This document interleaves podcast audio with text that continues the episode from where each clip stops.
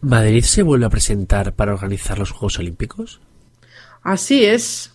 Debe ser que hasta que no nos los den, no vamos a parar de presentarnos.